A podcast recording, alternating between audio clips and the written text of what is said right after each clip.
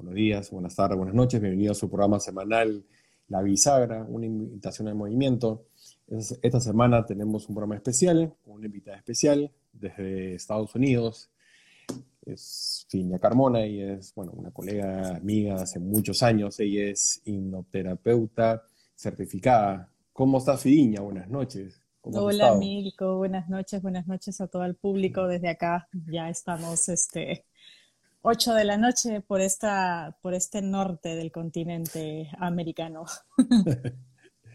qué bueno, qué bueno tenerte acá. Bueno, es nuestra primera invitada de, este programa. Y ahora, un poco hablando con, con Fiña, la, idea era eh, conversar sobre cómo afecta tu entorno en, en, nuestras vidas, ¿no? ¿Cómo te ha pasado a ti, Fiña, o cómo lo has visto, ¿no? En, en las sesiones, con, con, las personas que te consultan, ¿no? ¿Qué es lo que has podido ver? Bueno, desde el principio digamos que han habido muchas em, expresiones y influye mucho también el entorno social, país. Eh, eso es uno de los factores. Otro de los factores también influye muchísimo el cómo em, la sociedad maneja también la información, ¿no? Porque hay algunas desde aquí, desde Estados Unidos, tenemos mucha variedad de latinoamericanos viviendo aquí. Y obviamente eso hace que también tengamos mucha comunicación con nuestros familiares que se quedaron en nuestros países. Y eso se ha visto eh, una manera en la que mm, familias reaccionan distinto, ¿no? Han ido reaccionando según la información que mandaban eh, los, medios sociales, noticias, eh, eh información de boca a boca, también se pasa, ¿no? Al menos acá en Estados Unidos se vivió un tema muy tranquilo, muy eh, diferente a los, los países latinoamericanos por la información que se mandaba también, ¿no? Y eso influye, como te comentaba, el tema también de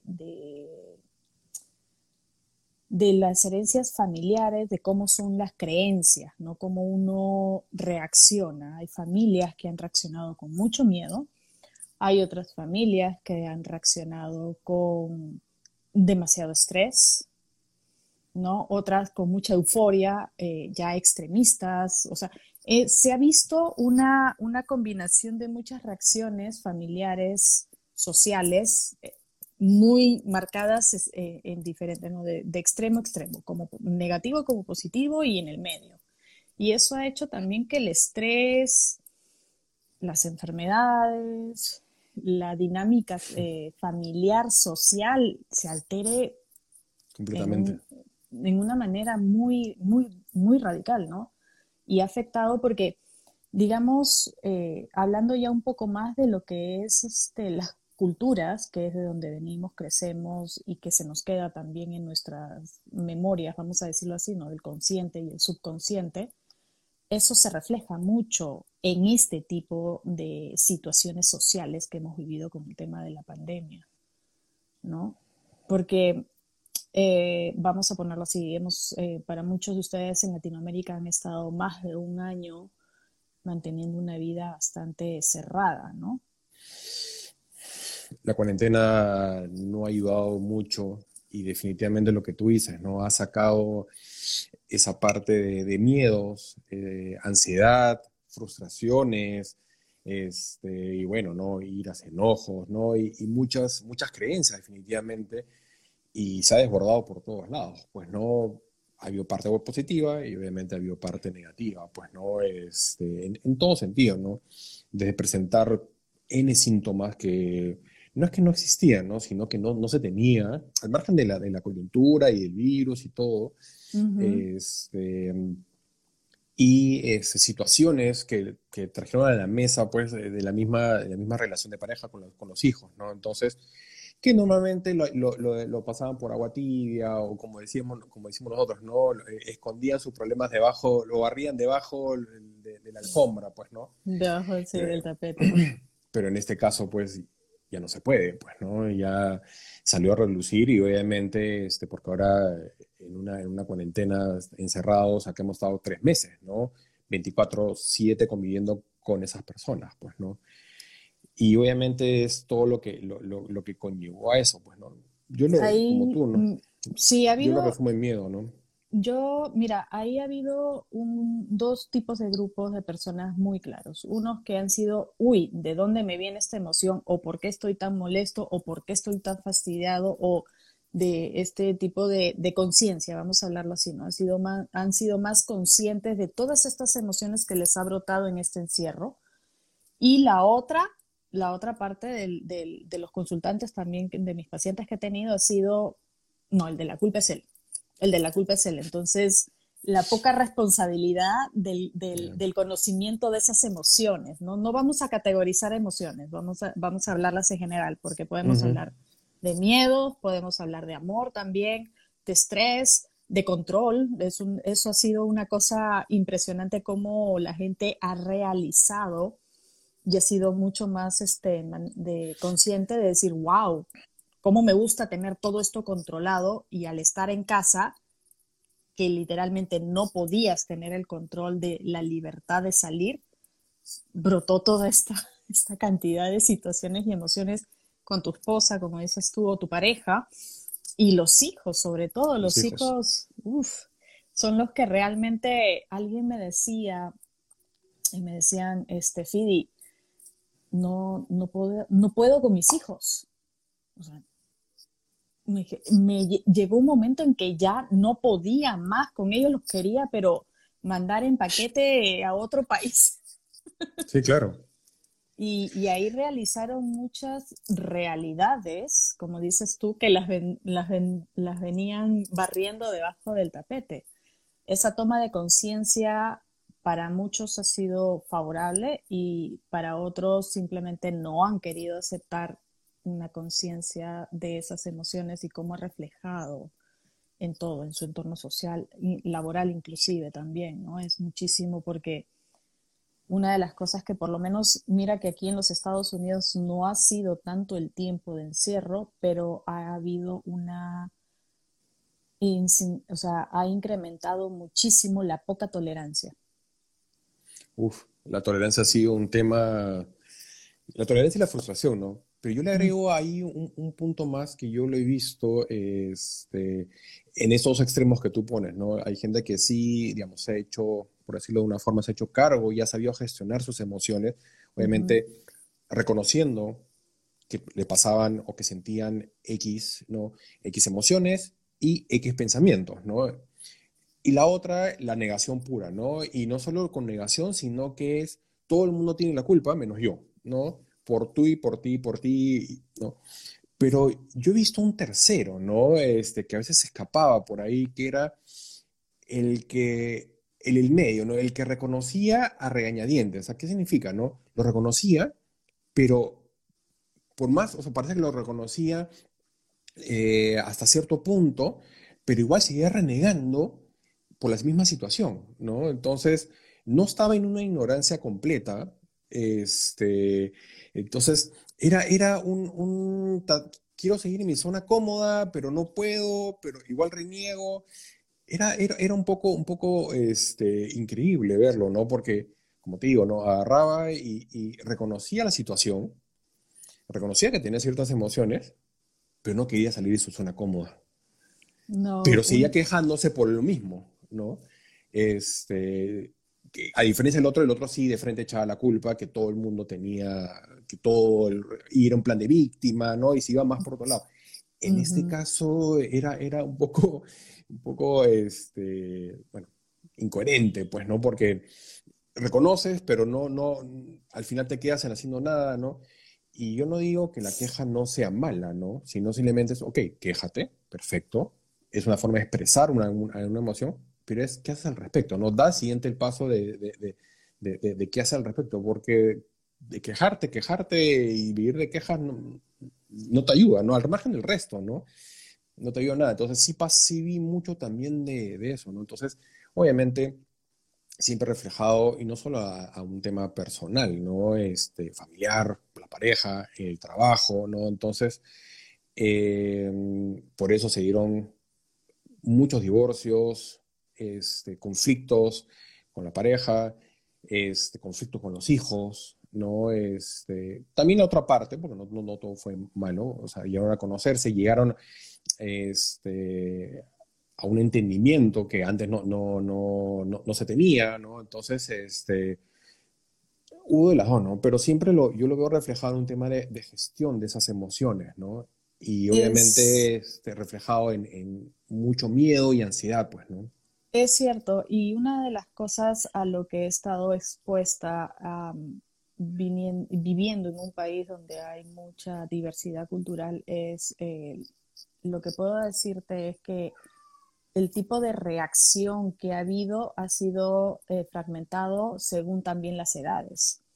Hablemos, eh, según edades, es como han reaccionado también los miembros familiares. Vamos a decir, personas mayores de 50 años han entrado en un tema más de eh, fobia, de, de hiper, hipernerviosismo, de no, no vayas a hacer, no, no ponte esto, ponte aquello, no salgas, no, no, entonces, muy, mucho, em, de esa manera ha sido común, exacto, ha sido muy radical.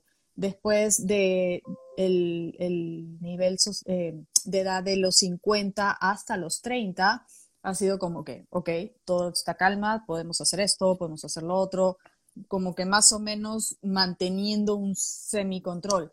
Y de 30 para abajo, pues los muchachos, vamos a decirle muchachos, este, han tenido otro tipo de reacción más calmada en, este tipo de, situación, ¿no? Obviamente todo esto, esto es muy, muy, generalizado, pero ha sido mucha la influencia también de los adultos mayores sobre la actitud sobre el resto de la familia, ¿no? Y bien sea por protección al adulto mayor, porque eran los más vulnerables en esta situación, o sea por miedos también, ¿no? Muchos miedos eh, generados y obviamente dentro de lo que estoy trabajando ahorita con muchas personas es la pérdida, es una, ese, ese tema de pérdida, ¿qué familia no ha pasado por esto, no?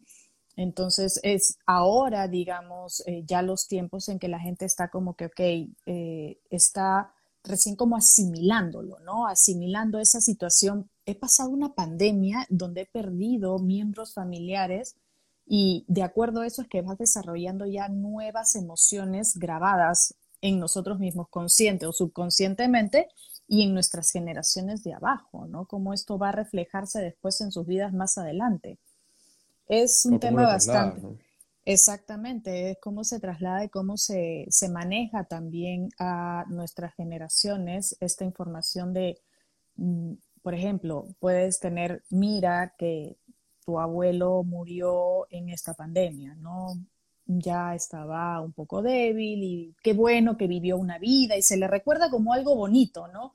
Todos los logros que se logró en la familia o la unión, cómo fomentó el amor y todo esto, como también podría tomarse de la otra manera de, no, que perdimos a tu abuelo en la pandemia y, viene todo el tema de, darle el, drama, ¿no? El, oh, por Dios, que si hubiéramos hecho y si hubiéramos y lo hubiéramos y ese... Y la verdad es que entrar en estos temas a veces son tan delicados porque las personas tienen que entender y, tomar responsabilidad y conciencia, que eso es creo que lo más importante, ¿no? Responsabilidad y conciencia de que eh, uno tiene el libre albedrío de decidir cómo quiere manejar estas emociones y si, cómo procesarlas, ¿no? En la hipnoterapia se maneja mucho porque todo esto viene de em, emociones ya guardadas en nosotros, vamos a decirlo como si fuese todo un libro. Inconscientes. Exacto, nuestro, nuestra biblioteca de emociones, entonces dices, ¡Ah! el miedo, ¿a, qué memoria se me va de, de, de, chiquito que está en nuestro subconsciente? Y eso ¡pum! te hace el, trigger, como le digo, ¿no? Te hacen el, botoncito del trigger a recordar ese momento que tuviste la misma emoción, cómo reaccionaste y cómo lo viviste, que eso es lo más este, interesante. Ahí viene una de las cosas que siempre digo, el, venir a echar la culpa a las personas encargadas. Ya... la culpa es, es complicadísimo, ¿no? Es complicadísimo, ¿no? Pero es lo que primero salta, ¿no? La, la culpa. Y tú lo que has de decir, ¿no? La mayoría de, esas emociones ya la de alguna forma le hemos tenido o le hemos pasado similar, ¿no? Eh, no, no, necesariamente igual, pero similar y y tu mente o tu, tu mismo cora, tus mismas emociones te hacen recordar eso, ¿no? Entonces, el subconsciente. el subconsciente, ¿no? llega a eso, ¿no? Y normalmente es, es algo que o has vivido, para mí hay tres, ¿no? O es adquirido directamente, digamos, de otras generaciones, de tu clan familiar, ¿no? Que es una parte más transgeneracional, o lo has vivido en, en, esa, en esa infancia, ¿no? Directamente eh, con tu relación con tus padres, ¿no? Y no estoy hablando de echarle culpa a tus padres, ¿no? Padres quien haya sido padres, familiares, ¿no? Cercanos. Y después también se acerca después la sociedad, ¿no? Entonces, tus profesores, los papás de, de tus amigos, tus amigos, ¿no? Entonces, son, son, porque en ese momento eres una esponja y solamente recibes esa información, no tienes esas barreras para, o, o ese colador, como le digo, para saber discernir con qué me quedo y con qué no, simplemente recibe, ¿no? Entonces, por eso existen heridas de la infancia, ¿no? Entonces, salta mucho eso, pero lo que yo veo justamente es que automáticamente salta la culpa, ¿no? Y encima, si es que obviamente con toda esta coyuntura ha habido la muerte de alguien, la culpa salta más, ¿no? Y hay mayor culpa de que no pueda, se refleja mucho más, ¿no? Entonces, sí, definitivamente, no, no, estoy diciendo que sea algo fácil, ¿no? Porque lo que está pasando es que lo que estás teniendo es un desapego emocional de esa persona. E, eso no significa que no la ames, la puedes amar, la puedes seguir amando y tenerla presente, pero lo que se trabaja es justamente cómo te desapegas de esa persona por más como haya sido, ¿no? sin esa culpa, ¿no? Entonces, y salta lamentablemente, y eso, quieras o no, lo trasladas directamente a tus hijos, ¿no? Este, de alguna forma salta, ¿no? Oye, desde tú echarte la culpa de que pudiste haber hecho algo y te pones en los mil supuestos y los mil situaciones, ¿no? Y es ahí también de, tener cierta conciencia y, y, también responsabilidad de decir, oye, ¿qué he hecho al respecto y cómo estoy tomando la situación? Por eso yo hablaba un poco de la queja, pues, ¿no? Entonces, en la queja no estás en la mejor situación. Igual, ¿no? Obviamente esa situación, hasta cierto punto, muy poco, depende de ti. El resto no depende de ti. Entonces, como pasó acá, si el Estado de, alguna forma decidió eh, hacer esta cuarentena, tú puedes tu, tu, opinión al respecto, si te parece o no te parece, pero las cosas son dadas. Entonces, es cómo le saco el jugo a esta nueva situación. No es fácil, es distinta, nos han sacado de nuestra zona cómoda a todos, definitivamente. Pero no por eso es el fin del mundo y no por eso es dejarte gobernar por justamente por esos miedos, por esa ansiedad, ¿no? Y a veces algo tan fácil de decir de, cómo no te, no te contaminas. Deja de ver tanta noticia, ¿no? O filtra tú la noticia, ¿no? Exacto. Entonces, hay formas, no es tan difícil, ¿no? Pero a, a veces es más fácil, de, nos dejamos llevar y ahí es donde saltan puestos estos fantasmas, ¿no? Y obviamente... Las, emociones colectivas, ¿no? O sea, el, pánico genera más pánico, el miedo es enfermizo con el miedo, entonces empieza... Y si escuchas la muerte, y si escuchas la muerte te genera más pánico aún porque es en qué momento te va a tocar, o ya, la, ya, ya no la, eh, como, como lo escuchaba, ¿no? Antes escuchaba la muerte lejana, ahora él escucha la muerte cercana porque ya es de un amigo o de un pariente, entonces mucha gente siente literalmente, y me lo han dicho, que es como que me están tocando la puerta. Mira, en el proceso de, de, pérdidas, en, este, en, en, lo que es la terapia, eh, se recomienda, por ejemplo, para que una persona entienda, tiene fases en la pérdida, ¿no? Entonces, es todo un año de procesos en estas fases y tú vas teniendo emociones en estas fases, ¿no? Eh, primero es entender que vas a pasar la primera Navidad, el primer cumpleaños, el primer eh, noticia, o sea, cualquier cosa, todo es lo primero sin esta persona y eso te genera una emoción. Ahora, básicamente yo recomiendo a muchas personas que cuando están teniendo pérdidas muy eh, trascendentales en sus vidas, es importante que lleven acompañado a un apoyo de terapia, ¿no? Un apoyo, o sea, la terapia que, que mejor les, les favorezca en este sentido, porque eso es otra cosa. Exactamente. No a todos les funciona la misma fórmula. No. Por ende, no todos somos iguales y por eso el mundo es tan variado y todos somos tan diferentes en muchos aspectos Y como alguien me decía, pero yo no entiendo por qué si mi hermana y yo y mi otro hermano nos hemos criado igualititos y las reglas han sido igualito, ¿por qué es tan diferente a mí? Porque tú no eres él y él no eres tú y todos somos distintos. Y una de las cosas muy básicas que, bueno, dentro de las herramientas que utilizo es que leo, este, lo utilizo como parte de la terapia de registros sarcásticos, ¿no? Y ahí viene un tema también de saber para qué estás y reconocer, eh, viene autoestima, viene eh, tus, tus lecciones de vida, tu misión de vida, que son cosas completamente distintas, individuales de cada persona que nos hace tan diferentes. Muy diferentes. No, además que lo, lo, lo, lo, que acabas de decir es, es así, pues, ¿no? Que este, así sean hermanos, no interesa, ¿no? Y más, yo te lo pongo, les pongo un ejemplo más simple. Imagínense que Fiña y yo estamos viendo este, estamos en la misma situación, al mismo momento, de la misma perspectiva, y simplemente el hecho de ser diferentes, cada uno lo va a captar diferente por sus creencias, por sus costumbres, por su personalidad, por su forma de ver las cosas, los valores. El legado familiar, o sea, ahí tienes la herencia ancestral que también influye muchísimo, así no los conozcas o no tengas idea de dónde viene. Y claro, exacto, porque se puede ir tres, cuatro generaciones. Pero lo interesante es que los dos hemos vivido la misma exacta experiencia, ¿no? En el mismo momento, o sea, acá no hay, o sea, estoy sacando todas las variables de, de tiempo, tú lo viste de otra forma, lo viste de otro ángulo, no, en el mismo momento, los dos viéndolo exactamente lo mismo, con las mismas personas, todo igualito.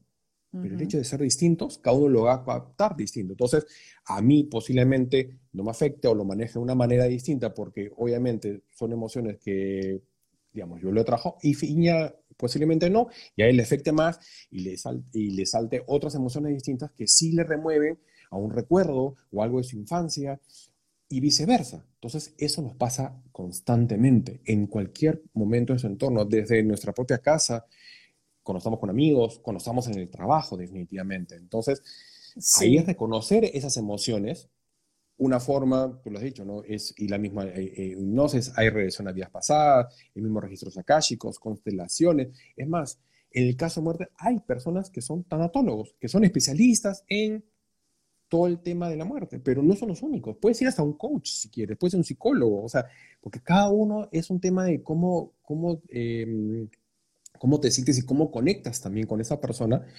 al margen de lo que la persona sabe, ¿no? Y tiene experiencia, ¿no?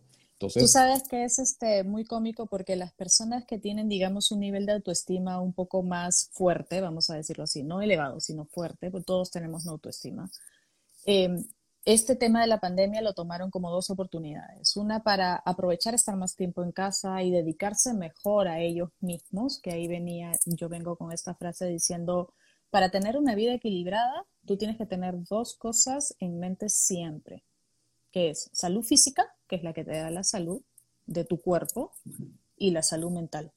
Y que mucha gente ahorita se ha dado cuenta que su salud mental están pero estresadísimos, este, con un montón de miedos encima que les ha brotado esta pandemia. ¿Por qué? Porque el estar encerrados también tiene una analogía, ¿no? Que es el, mantener una protección, depende de cómo, qué tan protegido te has sentido en tus niveles de infancia, primeras memorias, que eso ha brotado también en este encierro, ¿no? Es, es, es todo tiene una, una relación de, de, las memorias de, nuestra infancia y una de las cosas muy importantes, como dijiste tú, es dejar de estar culpando a los padres y yo de alguna manera u otra siempre lo digo, primero tienes que tener en cuenta que tu papá no nació sabiendo, ser papá. Por ende, él ha sido también tu profesor de vida para que tú puedas desarrollarte y reforzar en lo que él, ha hecho débil, ¿no? Vamos a decirlo así, ¿no? Y así pues esa es la manera consciente de poder evolucionar para avanzar. Pero esa evolución no, a muchos no les ha funcionado. Entonces la salud física, muchos han dicho, ah, sí, ahora me pongo a hacer la dieta, y estoy en casa, tengo tiempo, el ejercicio y todo cuando de repente le viene la salud mental. Mira, hay algo, hay algo tan simple, este, Fide, que, y, es, y es así, es, para ponerlo simple, ¿no? Lo que piensas, sientes. Lo que sientes, vibras, y lo que vibras, atraes. Es así yo te lo pongo, yo te lo pongo un poco más científico, más médico, porque a mí me encanta este tema de la ciencia y la, y la comprobación de, de eh, temas psicológicos, ¿no? Lo que piensas es lo que brota de tu subconsciente, de tus memorias. De lo que piensas, sientes y tu sistema nervioso genera un químico. Este químico se te refleja en tu cuerpo vibrando o modificándote a cómo estás pensando y sintiendo de tus memorias. Y eso simplemente ya por leyes este, de física sabemos que vibramos porque está comprobado, somos 70% agua, el agua retiene vibraciones, tú le pones una música de rock una música de Mozart o le pones un papelito y cambia la estructura del agua. Nosotros somos eso. Entonces, lo que eres, atraes, leyes universales, arriba, abajo, adentro, afuera, y con eso podemos decir que todos estamos en una situación de autorreconocimiento si lo queremos reconocer, ¿no? Tal cual, es, eso, ¿no? Es, reconocer esas emociones y que hay más allá, ¿no? Entonces, al margen de que sí, que tanto lo puedas creer o no al respecto, ¿no? Es simplemente también con qué te sientes, te sientes cómodo, ¿no? Pero en otra cosa es más fácil, porque nos han sacado, yo creo, de, de esta zona cómoda, ¿no? En una parte de negación, es más fácil echar la culpa, es este, es más fácil ponerse en ese plan de víctima, ¿no?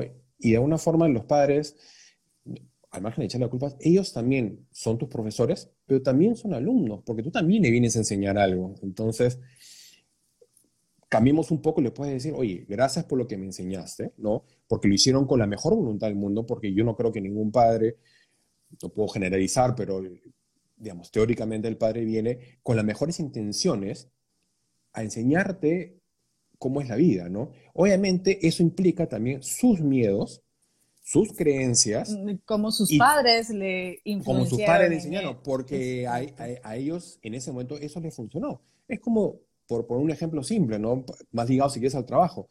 Antes, a mi papá, a tu papá, sí, les funcionó, y ahí salió la palabra workaholic, ¿no? Porque les funcionó. Y, quizás a mis abuelos también les funcionó el tema de workaholic. Entonces, pero esto ya al día de hoy ya no funciona, ya no es algo bien visto. ¿Ok? Porque las cosas también evolucionan. No cambian, sino evolucionan. Perfecto. Entonces, ahí tú tomas la decisión de vamos a evolucionar o sigo siendo workaholic, ¿no? Entonces, porque tiene las dos decisiones, siempre las tienes, ¿no? Entonces, pero no es un hecho de que, ah, está mal, entonces por tu culpa soy así. No, simplemente decir, ok, gracias, reconozco que eso me sirvió porque yo también en un momento tomé eso eh, de, mis padres y después reconocí y evolucioné y dije, no, ok, el, tema de Workaholic me funcionó hasta cierto mundo, pero yo me voy para otro lado a ser más orientado a logros de otra forma. Y es así, ¿no? Pero le agradezco, no le echo la culpa de por qué me, me, pasó esto, o por qué me enseñaron esta forma, o por qué me dijeron esto, ¿no? Entonces... Exacto. Es un poco eh, eso, ¿no? y encima, con lo que tú decías de, de, de atraer, y eso, fíjense, porque a veces, o sea, está muy presente en tu casa. Mira cómo está tu casa, mira cómo mantienes tu casa. Parece ridículo, ¿no? Y no es un prejuicio. Simplemente mira cómo está tu casa, el piso, tus techos, tus paredes, tu ropa. Mira cómo está. Cuando estamos en, un estado, digamos, más bajo, para no ponerlos en temas, eh, si quieres, esotéricos, sino cuando estamos en esa ansiedad, cuando estamos con esa este, digamos, efecto negativo, ¿no? Cuando estamos con mucha culpa, con mucha ansiedad, con mucha frustración, con mucho hasta odio, tu entorno lo refleja de alguna u otra forma. Tú mismo, desde, la ropa que usas, al margen de tu comunicación, tu, cuerpo, tu entorno lo, refleja. Y cuando no, cambia. Exactamente, y con esto yo te hago tan simple y un caso que todo, creo que todo el mundo lo va a, a entender perfectamente. Es este, cuando uno está enamorado, cuando uno se dice enamoramiento, enamoramiento, o sea, tú trato de mentirte de lo que no quiero que veas dentro de mí, pero tiene una luz distinta, una, una vibra distinta, ¿no? Y cuando uno ya está de pasa, termina este proceso de, ya, digamos, el enamoramiento, vuelves a, esa, a esa vibración o esa a lo que irradias, ¿no? Mucha gente te dice, ay, pero ¿qué te hiciste? Te ves súper bien. Y es que, bueno, tienes alguien nuevo en tu vida que te está dando ilusión. O la otra es que pasaste un mal rato y se te ve todo en la cara. Yo particularmente soy de esas, o sea, a mí tú puedes leerme en la cara lo que tengo porque totalmente expresiva. Totalmente expresiva. Además que el, y si no, si fueras, digamos, vamos a ponernos en otro caso, ¿no? Si fueras inexpresivo, ¿ya? Que es difícil, pero, pero quizás yo me, yo me acerco más a esa parte un poco más inexpresiva, Este, cara de pocos amigos. Cara más serio, más dura, no lo voy a negar. Este, pero, ¿qué pasa? Que igual lo sentimos, aunque no lo queramos reconocer, es simple. Les ha pasado de todas maneras en algún momento de su vida que van a cualquier lugar y sienten como, y lo decimos, ¿no? Oye, siento esto pesado, no sé, este, o, te, comienzas a sentir incómodo, pero tu cuerpo lo siente. Ahora, te digo una cosa, sí, una de las cosas muy importantes que se ha estado dando las personas, eh, un poco, las, mejor dicho, perdón, las terapias que estoy dando es que están reconociendo inclusive el, el tomar las cosas personales y eso es más social, ¿no? Por ejemplo, yo tengo esta frase célebre que siempre me gusta decir cuando alguien va manejando rapidísimo y no respeta acá en los Estados Unidos, que es muy notorio este tema del tránsito, y alguien no le dije, ah, no, ese va con diarrea, ¿no? O sea, no lo tomo personal. O cuando alguien viene y dice, eh, como dices, ¿no? Cara, cara seria y dice, ay, ¿y este qué le hice para que esté así molesto? Lo toman personal, cuando no tiene nada que ver, o sea, uno puede estar pensando en, en otra cosa. En otra cosa que salió de su casa y se tropezó y se golpeó el dedo meñique, ¿no? Y está como que, y te cruzaste al vecino y estás con la cara de, y el vecino dice, ¿y este qué le hice para que me viera así? Personal. Eso es parte de una sociedad muy eh, interesada en el qué dirán. Totalmente. Y, y, ahí viene también, ¿no? ¿Cómo afecta eso en tu vida? Y en tu casa. La típica, al menos del latinoamericano, es pórtate bien, sino ¿qué van a decir? Frases célebres de mamás. Y eso son eh, eh, enseñanzas transgeneracionales de una sociedad del, del que dirán. ¿Cómo es posible? ¿No? Ponte como una señorita porque van a decir que eres, ya te imaginas, ¿no?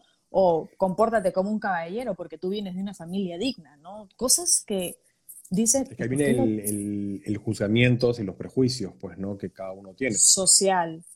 Y, y, eso también en esta pandemia muchas personas han influenciado. No, no, no. Tengo que seguir las reglas porque ¿qué va a decir mi vecino? No lo hacían, o sea, lo hacían por un tema de salud propia, de cuidarse, pero también por el, ah, el resto lo hace, yo lo hago. Que eso ha sido, y yo decía, ok, pero por ejemplo, ¿no? Si tú te has, investigado, has, leído, has buscado, ahora que estás en casa, has entrado al internet y has leído realmente con, con sustento lo que estás diciendo, ah, no, es que le escuché de fulanita que le dijo sultanita. Ok, entonces eso socialmente afecta. Y ahí es lo que viene el teléfono malogrado, que también el estrés, ¿no? Eh, una de las cosas que pasaba mucho antes de la pandemia, ahora ya no es tanto, pero sí viene el, por ejemplo, ay, estoy estresada. Ok, ¿de qué estás estresada? Ay, yo no sé, pero estoy estresada. Entonces ahora viene con los temas familiares. No soporto a mi marido. Y yo, ¿y por qué no lo soportas a tu marido? Ay, no lo sé, pero es que no lo soporto. Y viene la otra que dice lo mismo. Ay, no, es que mi marido no lo soporto. Y yo, ¿y por qué no lo soportas? No, es que mira que fulanita con mi amiga que nos tomamos el café porque tenemos que tener nuestra hora de que hablamos de nuestros maridos. Y yo, pero fundamentame, ¿no? Entonces el tema social influye muchísimo también en la dinámica familiar. Es que es parte de esa, de esa ansiedad y se vuelve colectiva, pues, ¿no? Este, todo el mundo lo hace, entonces yo también tengo que hacerlo, entonces, porque de alguna forma este, muy, fácil te segregan, ¿no? O simplemente ahí comienzan los, este, mm, las discriminaciones, ¿no? Todo depende de cómo lo tomes, ¿no? Por eso yo hablaba de este gran colador que sí tenemos a la mano de, de saber discernir, ¿no? Si tú estás tranquilo, si tú te sientes contento, si te da paz lo que estás haciendo, la decisión que estás tomando, no hay ningún problema. Y no por eso todo el mundo te la tiene que validar, ¿no? Exagerando. Puede ser el único que, o sea, el único del mundo que piensa distinto, ok, pero tú estás tranquilo y eso eh, eh, genera una salud mental de lo que hablábamos enorme. Porque tú estás en paz con eso, a ti te da tranquilidad, a ti te genera felicidad lo que estás haciendo, ¿no? Sea lo que te digan. Eso no significa que no escuches. Exacto. Ok, lo escuchas, tomarás si te parece, tomarás una parte o no lo tomarás. Obviamente a veces se hace más difícil, ¿no? Y es un poco también parte del aprendizaje, porque obviamente depende quién te lo diga, ¿no? Cuando hablamos de los padres, por ejemplo, es, es a veces más difícil porque, claro, los padres tienen una autoridad moral, pues, ¿no? Eh, mucho más grande, ¿no? O, o, si, o viéndolo más allá, ¿no? Si tú escuchas, ¿no? A tal médico, este, súper galardonado, ¿no? Con... La eminencia en, este, la eminencia, perfecto válido, ¿no? Como puede ser también, por ejemplo, en el trabajo, ¿no? Escuchas al gerente general, pues, ¿no? Entonces, perfecto, hay que escucharlo, yo no, yo no digo que no. Entonces, claro, tienen esa autoridad moral para, para, digamos, ganada de alguna forma, pero eso no quita que tú disiernes esa información y veas cómo te afecta a ti y cómo tomarlo o adaptarlo a ti o simplemente rechazarlo. Perfecto, ¿no? Pero Volvemos... esa, esa sensación, pues, ¿no? Exacto, y volvemos a lo mismo, ¿no? Tomar conciencia y como, o sea, me encanta utilizar esta frase que dice que es primero el huevo o la gallina. Entonces, ¿cómo entras a esos procesos? Pues tomando conciencia. ¿Cómo tomas conciencia? Realmente cuestionándote tus emociones, de dónde vienen, entendiéndolas, eh, procesándolas. Inclusive, una de las cosas que yo hablo muy seguido y soy muy concreta en este, y es... Eh, vamos a decirlo, seria, ¿no? Eh, las respuestas no las vas a encontrar en mí, las respuestas las vas a tener tú. Yo te guío para que puedas tomar conciencia y encontrar esas preguntas que necesitas para responder esas emociones. Básicamente el trabajo de uno es cada uno entender de que de repente hay algo más allá de eso de lo que tú estás pensando, ¿no? O sintiendo. Totalmente. Yo, yo le recomiendo normalmente es alejarse de evitar, no solo alejarse, sino evitar completamente el tema del por qué. Porque el, te, el por qué te lleva a la culpa y al juicio. Yo prefiero decirles, ok, cambien el por qué a para qué. O sea, ¿para qué estoy haciendo esto? ¿O para qué estoy tomando esa decisión? ¿O para qué estoy escuchándolo? Y ahí comienzan a tomar, ahí comienzan a tomar conciencia. ¿no? Y, y, tú le ves la cara, tú lo ves las expresiones de, de, que lo, moviste posiblemente de, que profundicen un poco, ¿no? Porque claro, es fácil responder, tengo miedo, me siento así, ok, pero, o soy estresado, como tú decías, ¿no? Ya, ¿sobre qué estás estresado? ¿O para qué estás estresado? Entonces, cuando los haces pensar un poco, se dan cuenta que en verdad a veces son excusas, nada más que eso, quizás por, por convenios sociales, ¿no? Y, y realmente, por último, no es esa emoción, ¿no? Y te lo puedo poner en, diferentes situaciones, ¿no? Que muchas veces decimos, oh, estoy triste, pero realmente, ok, quizás tengas un componente de tristeza, pero lo que realmente, cuando te haces esta pregunta de para qué, realmente quizás no sea tristeza, quizás sea ira, o quizás este, mm, sea miedo, vergüenza. Perfecto, vas a la emoción básica y la hizo ahí, pues se puede trabajar y se puede hacer algo, ¿no? No, y otra cosa también muy importante que la gente no, no es consciente, porque esa es la palabra, no es consciente, es la, el autoestima, ¿no? El saberse, y no es el autoestima de, ah, mira, yo soy así, tengo el carácter así, no, es simplemente reconocerse como una persona en la que tiene la capacidad de decir, esto me gusta, esto no me gusta, y ser eh, leal a uno mismo, esa lealtad tal, exactamente, coherente o, lealtad contigo mismo, no es que me dices, ay, no es que yo tengo que hacer esto por mi mamá, porque ¿qué clase de hija voy a ser? Y yo, este, bueno, pues entonces, ¿de dónde viene tu lealtad? ¿No? Estás sacrificándote a ti por una lealtad. Entonces, esa es tu decisión, ¿no? De otra persona. Y eso es, em, mucha, y eso es una cosa latinoamericana, déjame decirte, las mujeres latinoamericanas más que los hombres tienen este tema de la autoestima mm, no tan fuerte. El autoestima que manejan es siempre por debajo de alguien.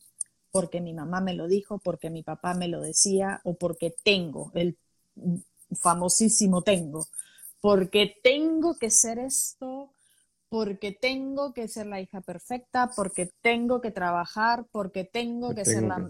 porque tengo, tengo, tengo, y así tienes un montón de cosas encima, ¿no? Que, no, y tienes una mochila muy pesada que después, obviamente, volvemos a lo mismo, ¿no?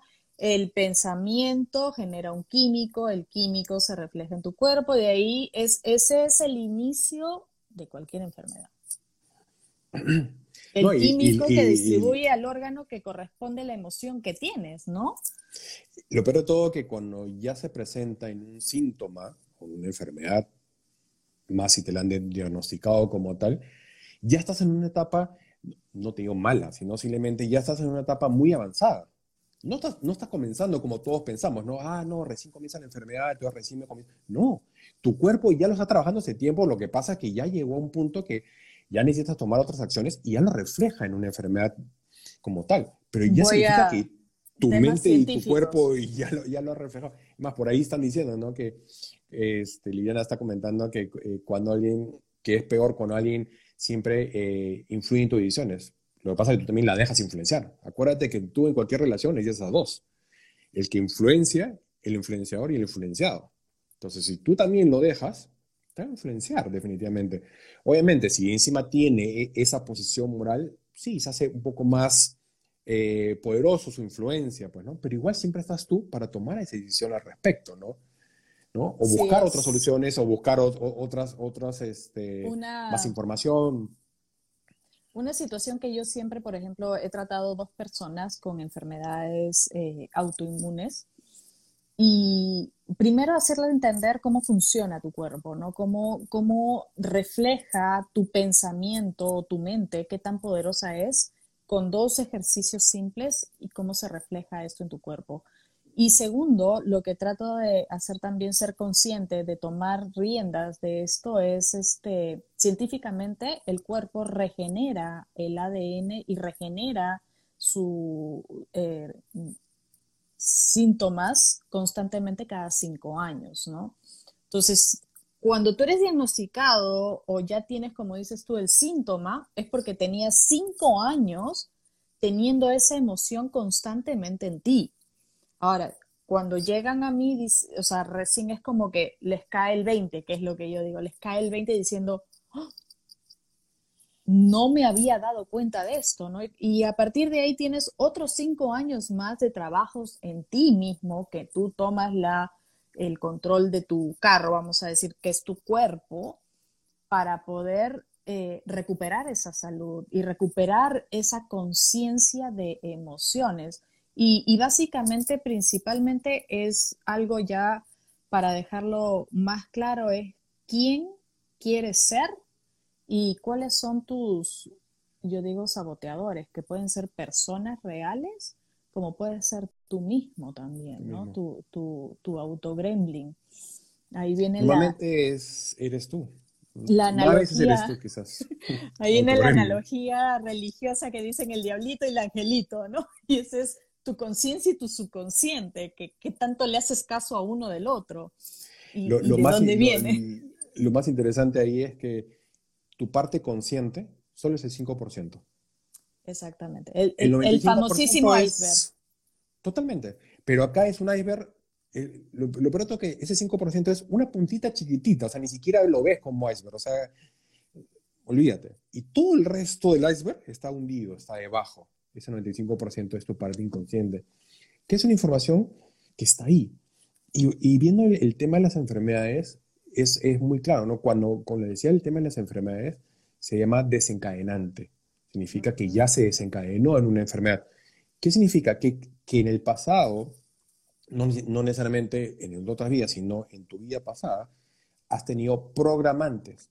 ¿Sí qué significa? Situaciones que has vivido que te han programado, a veces son una, a veces son varias, justamente que han terminado, en, que han desencadenado en una enfermedad. Pero esas situaciones ha pasado por, por dos cosas, por un estado emocional y una gestión de emociones y por pensamientos. Las situaciones X que hemos vivido, ¿no? Desde muy, desde muy temprano y pueden ser repetitivas. Entonces, hay formas de llegar a eso y entender Y realmente es esa parte, uno, es aceptar, o sea, reconocer y aceptar que existió esto, que existió esa situación, que lo viviste así, que lo sentiste así y que pensaste todo esto. Y ahí te mente, perdonas y liberas. Entonces, obviamente suena muy bonito, ¿no? Este, o muy teórico. Es un proceso definitivamente, pero no es que no se pueda, ¿no? Entonces... Eh, es este, lo tomaría de esta manera, cambiar la perspectiva, porque esa emoción ha sido una lección de vida que te ha venido a enseñar. Entonces, no, el, eh, yo, a mí me gusta utilizar esto y, ponerlo de esta analogía. Sanar es igual a cambiar la perspectiva, a tomar responsabilidad de eso. ¿No? Es que eso es. Entonces, alguien dice, ¿cómo sé que ya he sanado? Bueno, recuerda esa memoria y fíjate cómo la tomas. Como víctima, como responsable. Además, no solo eso, sino que cuando estás trabajando emociones te vas a dar cuenta que es muy distinto cuando es un tema de pensamiento. Y de hecho les ha pasado para que lo vean.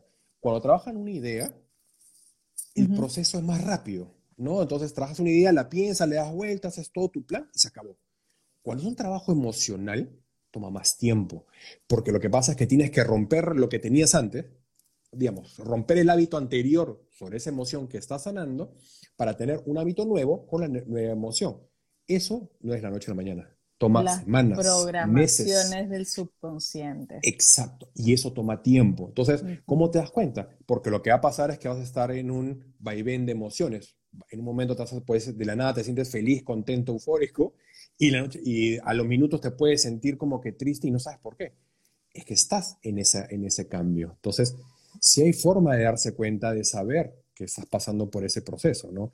Pero con ese un tema emocional, toma más tiempo rompiendo Con este tema mental. Es, y déjame decirte una cosa, ya aplicando un poco lo que son las leyes universales de manifestación, ¿no? El famoso libro El Secreto. Eh, cuando uno cambia de perspectiva, eso significa que la emoción cambia de, de situación o de sentimiento y inmediatamente tu entorno también cambia. Es lo que atraes.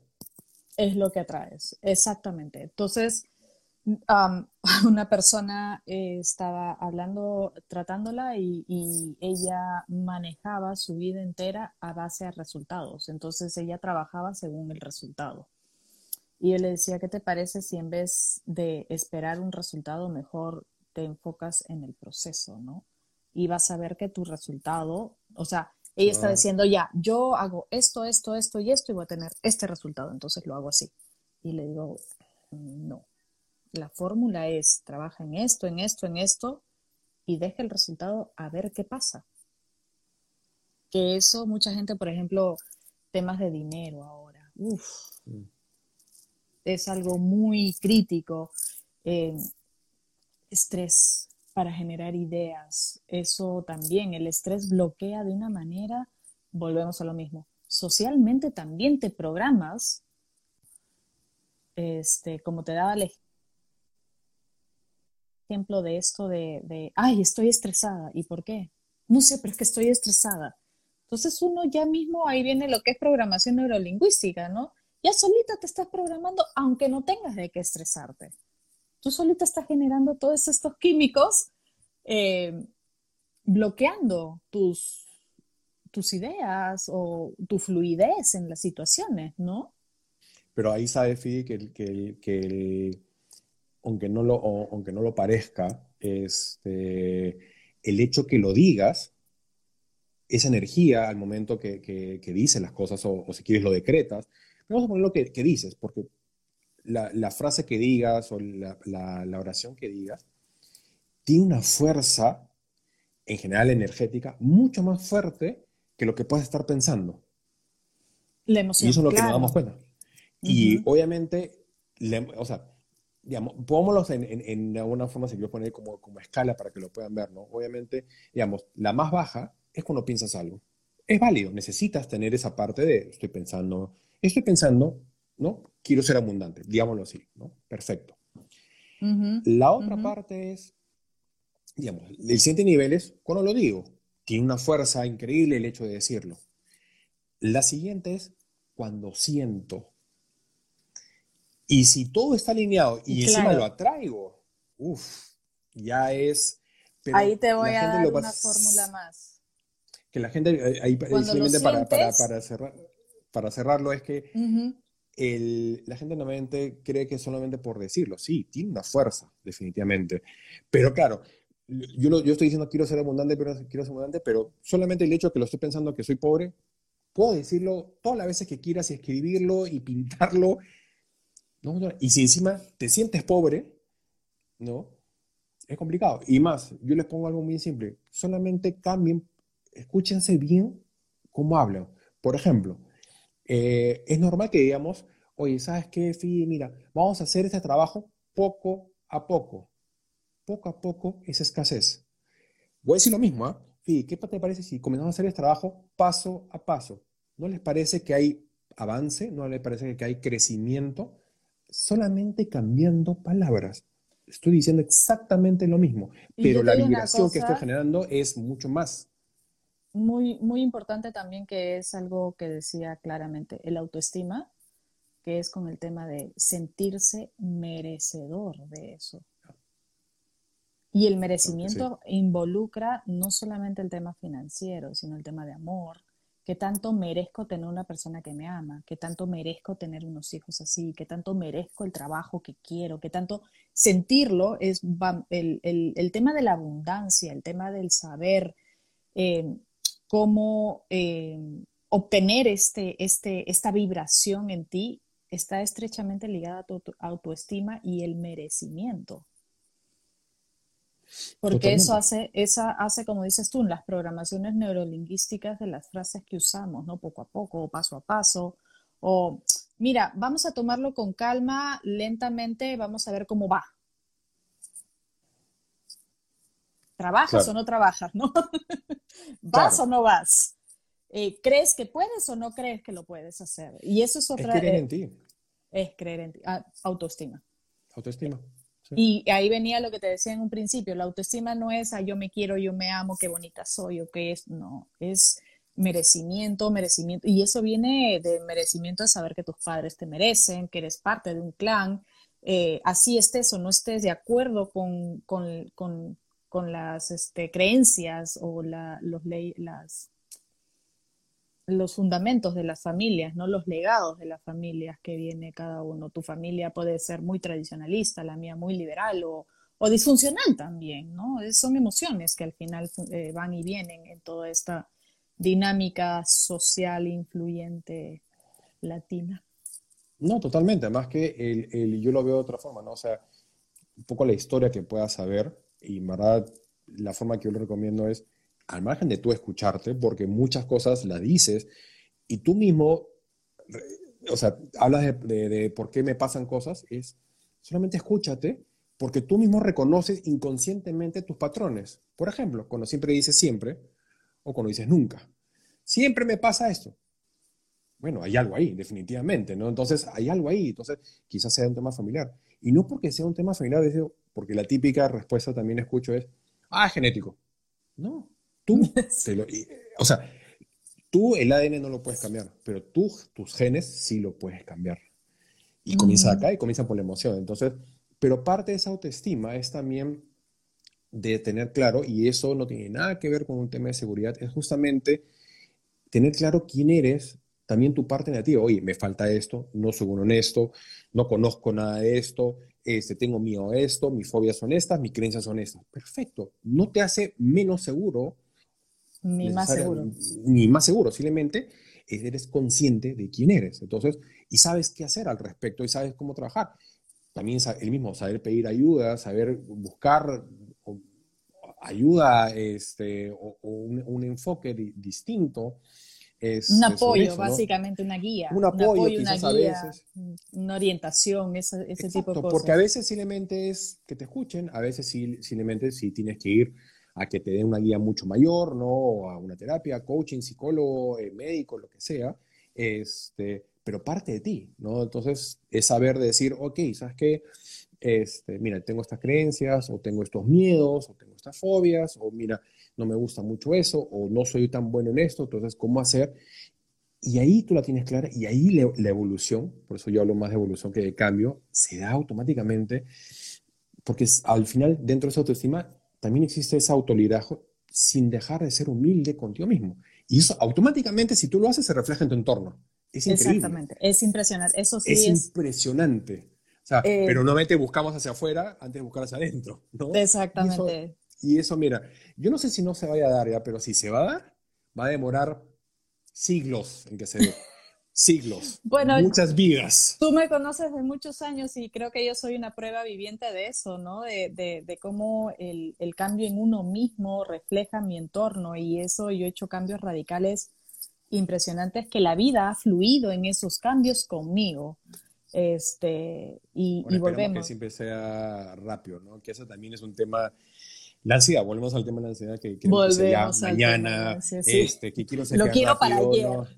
Lo, quiero para ayer, ¿no? Entonces, sí, oye, ya, porque también lo he escuchado, ¿no? No, ya estoy creando tantas cosas de abundancia, de, de no sé, de, de, salud, y para mañana, ¿no? No, pero es un tema, todo tiene un proceso.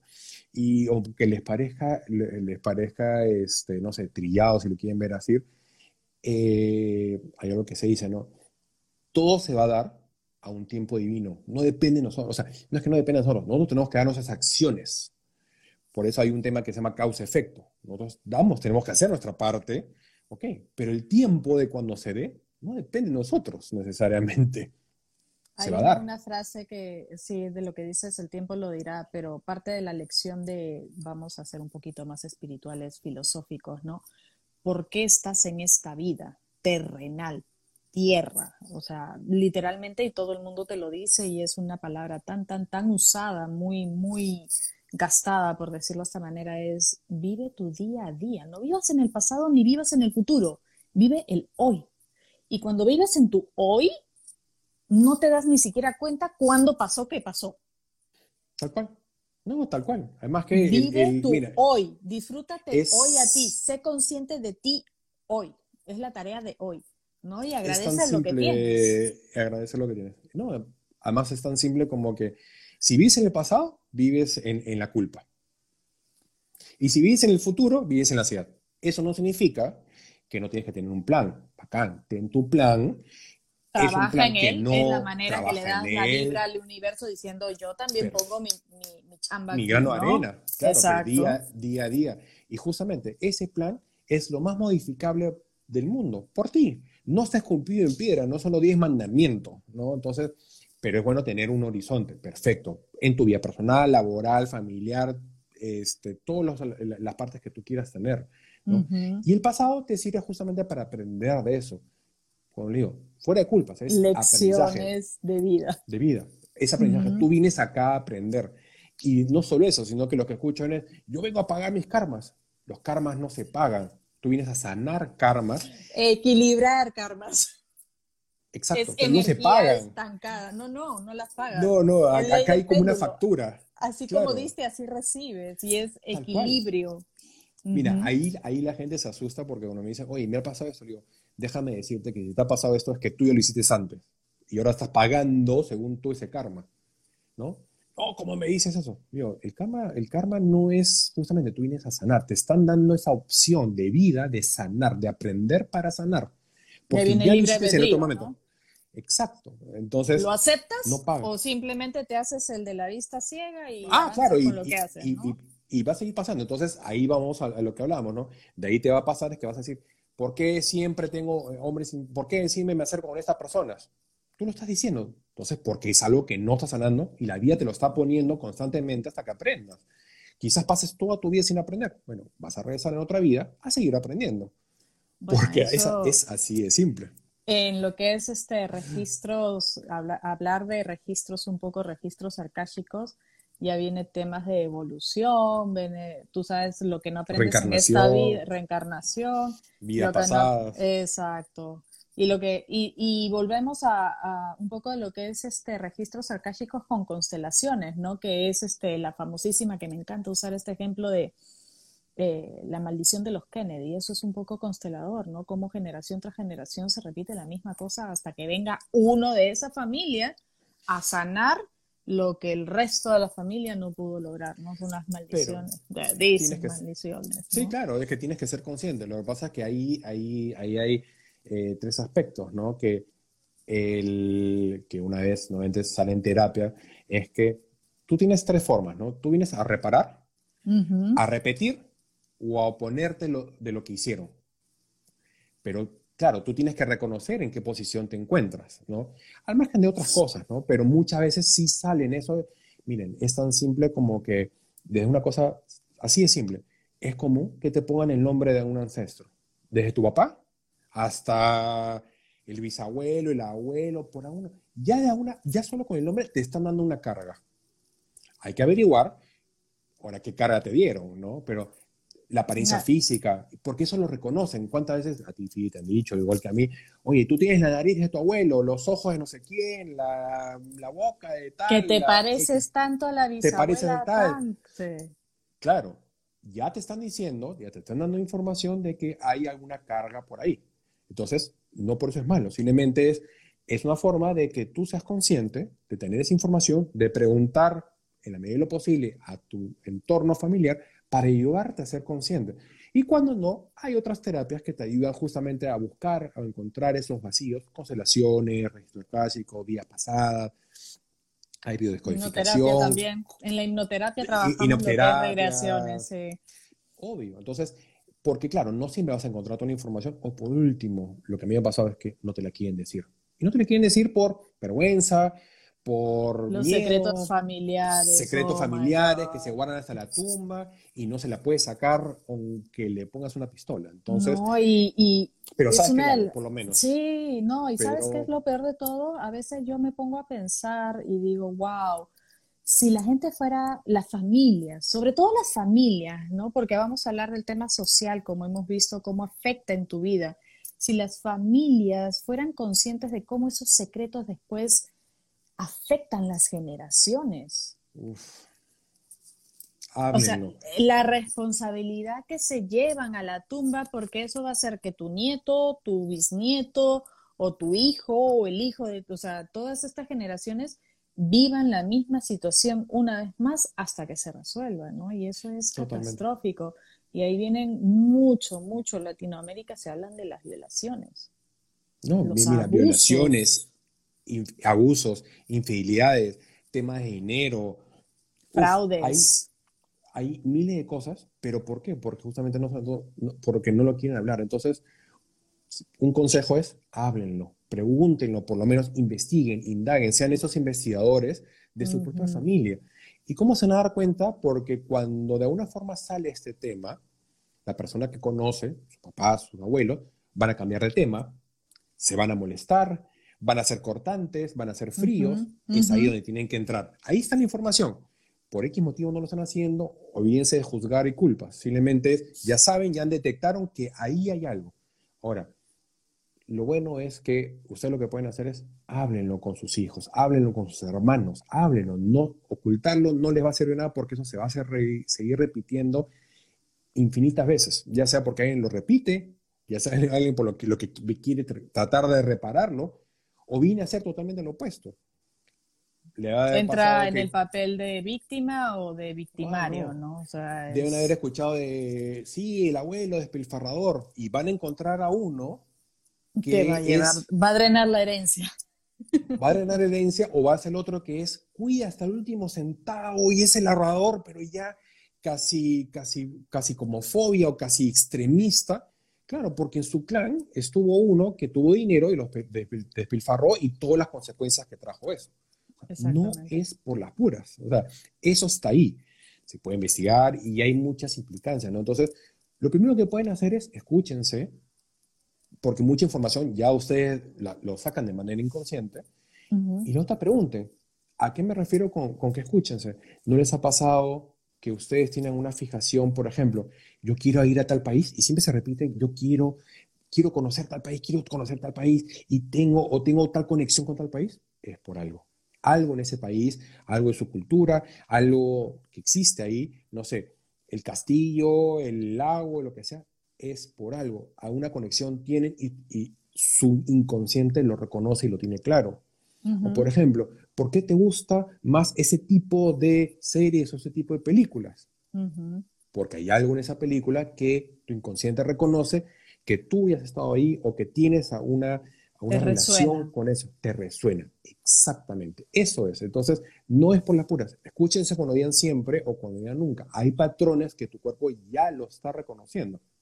Si le meten algo consciente, apúntenlo y vayan viendo y decir, oye, sí, ¿verdad? Siempre he querido ir a tal lugar, o de dónde viene mi familia. Eso volvemos al entorno social, ¿no? A veces si vives en el mismo pueblo donde toda tu familia se ha quedado, pues pregúntale a la vecina. Eso es otra. Sí, claro. El chisme, ¿no? El, ay, sí, ¿te acuerdas de fulanito? Uy, el hacendado que tenía las casas aquí y el otro, que la hija se le fue o, o se murió, o sea... Investiguen. Es si no tienen, como un privado. Si no tienen familia que, esté con ustedes, pues pregunten al padre. Sí, mira, Google también les puede ayudar. Y ya cuando ya han hecho esa investigación y se han quedado entrampados, hay como digo terapias, ¿no? Pero para darles una idea rápida antes de, acabar, yo con ese este, hice esta pequeña investigación, después de 40 años de una historia, me di cuenta, o, no me di cuenta, sino me enteré. Fuiste consciente. que mi abuela, que mi abuela tenía una hermana. Yo nunca supe que mi abuela materna tuvo una hermana. Nunca en mi vida se habló que tuvo una, una, una, hermana. Para mí era mi abuela la menor y sus tres hermanos mayores, que yo los conocí y todo perfecto.